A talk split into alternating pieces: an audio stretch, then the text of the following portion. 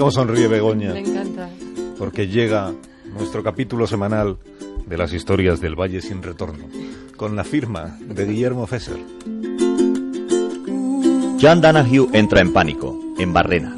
Mucho país liberal, mucho país liberal, pero aquí la mayoría de los hombres aún no saben cómo apañarse con la cocina. La disculpa habitual del macho norteamericano es que lo suyo es el asado, que viene a ser tirar una chuleta en la barbacoa y darle la vuelta, porque el pollo o el cordero al horno lo suele preparar la mujer y el hombre se encarga solo de la gran finale, de trincharlo.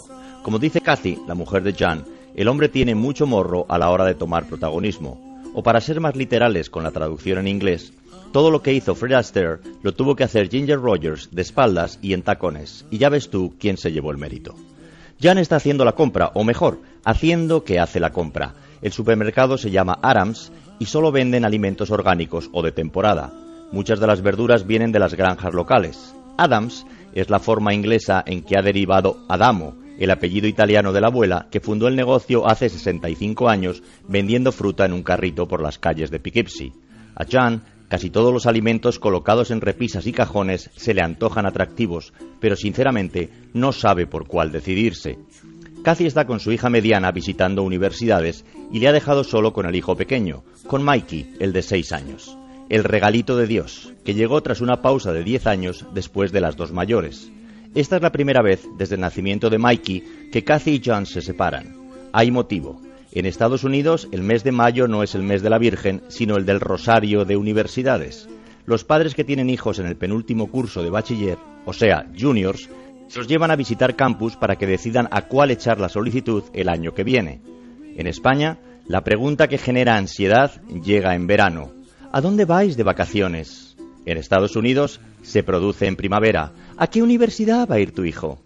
La mayoría son carísimas, 40.000 dólares por curso, multiplica por cuatro, más la residencia y la comida. Encima, aunque puedas o te aventures a un crédito, resulta prácticamente imposible conseguir plaza. La media de aceptación de solicitudes de la Universidad Americana está en el 35%. O sea, a 65 de cada 100 les dicen que no. Y para remate, la solicitud se ha convertido en un negocio para las instituciones que con la disculpa del papeleo te cobran 50 pavos solo por pegarle un vistazo a tus datos, a los de 35 que admiten y a los de 65 que no. Cathy está en Connecticut con la hija mediana, Grace, la de 16 años. Durante los fines de semana de mayo y junio, los estudiantes estadounidenses del décimo curso de high school visitan con sus padres una media de 20 universidades. 20. En la costa este, donde viven los Donahue, primero se hace el circuito de Boston con Harvard y MIT, pasando por New Haven, donde está Yale. Después el circuito de Pensilvania con UPenn y Villanova, la Universidad de los Agustinos. Luego el estado de New Jersey con Princeton y compañía. Y finalmente el circuito de Washington con Georgetown, la de los jesuitas, y algunas millas más abajo la número one del país, la Universidad de Virginia. También se hace parada en algunas pequeñas, las llamadas liberal arts, como Howard William Smith, Emerson o Vassar. En este periplo, básicamente lo que consigue el solicitante es hacerse una idea de las sensaciones que le transmiten los espacios, de si se encuentra más a gusto en una comunidad reducida de 2.000 almas, tipo Harry Potter, en la que va a tener que encontrar su personalidad, o si prefiere un campus de 40.000 alumnos en el que ponerse una camiseta con las siglas de la escuela, igual que el resto del mundo, y pasar más desapercibido. Así que por culpa de esto, Jan tiene que cocinar para Mikey y no sabe qué ingredientes comprar.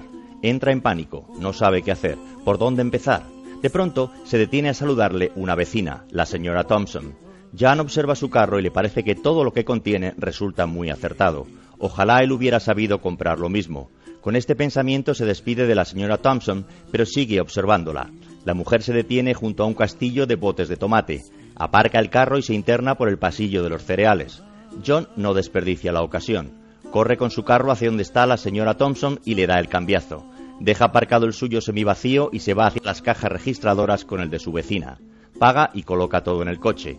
Una compra extraordinaria. Seguro que con alguno de estos ingredientes se le ocurre cocinar algo para Mikey.